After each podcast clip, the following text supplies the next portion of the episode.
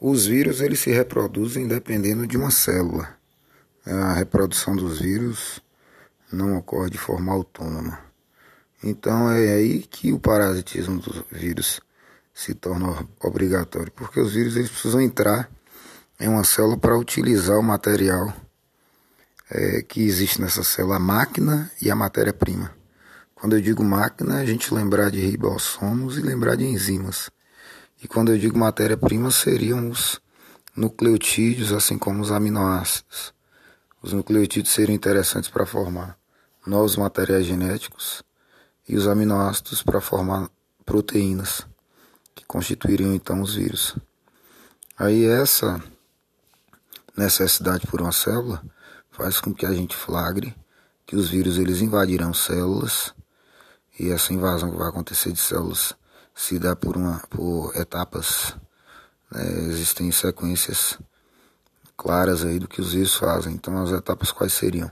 Primeiro é da adesão dos vírus eles se aderirem à célula, que é chamada hospedeira, o alvo, né?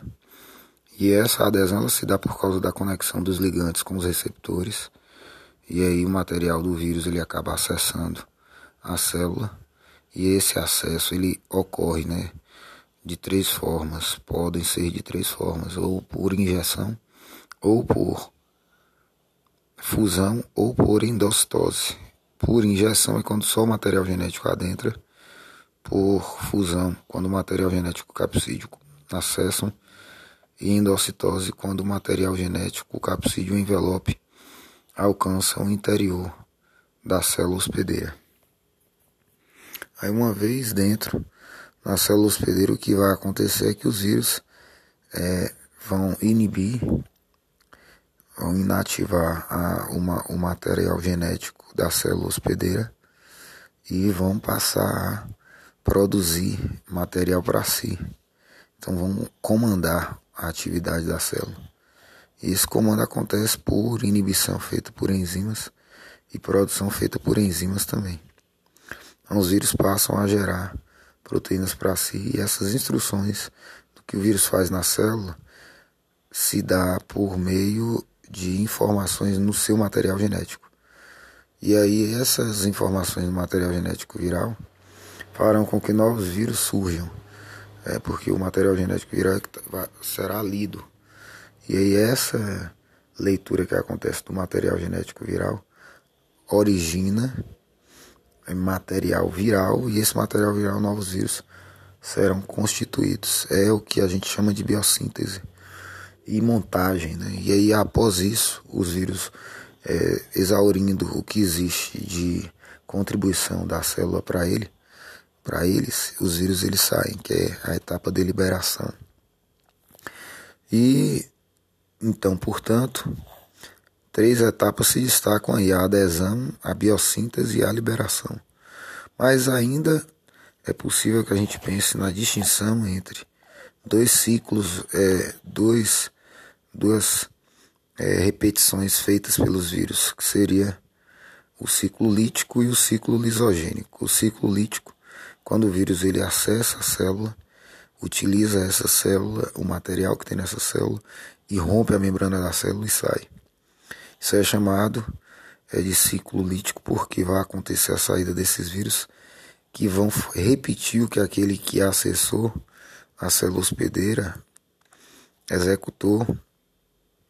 E aí essa repetição é denominada de lítica, é ciclo lítico.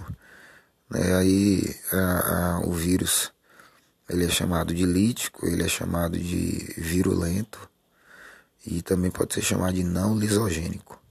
Porque no ciclo lisogênico, como é que é o comportamento do vírus? O vírus, ele entra na célula, não tem condições favoráveis, acaba é, integrando seu material genético ao material genético da célula, e ao integrar o material genético da célula, esse vírus ele fica disfarçado. E se disfarçando, ele pode ter o seu material sendo duplicado no momento em que o material da célula também é duplicado. Então o material da célula hospedeira se duplica e o do vírus também. Aí entendamos que uma célula esteja assim, daí a pouco duas células surgem dessa uma. Essas duas células vão ter material viral. Se essas duas células elas fizerem o mesmo, né, se dividirem, elas vão estar repetindo um fato. É um ciclo, então, que a gente está adiante aí. Por que, que é que esse ciclo é diferente do anterior? Porque não há rompimento da membrana.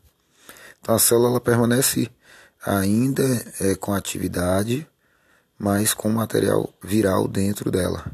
A qualquer instante pode acontecer a saída desse material, dessa condição adormecida, latente, e a formação de novos vírus.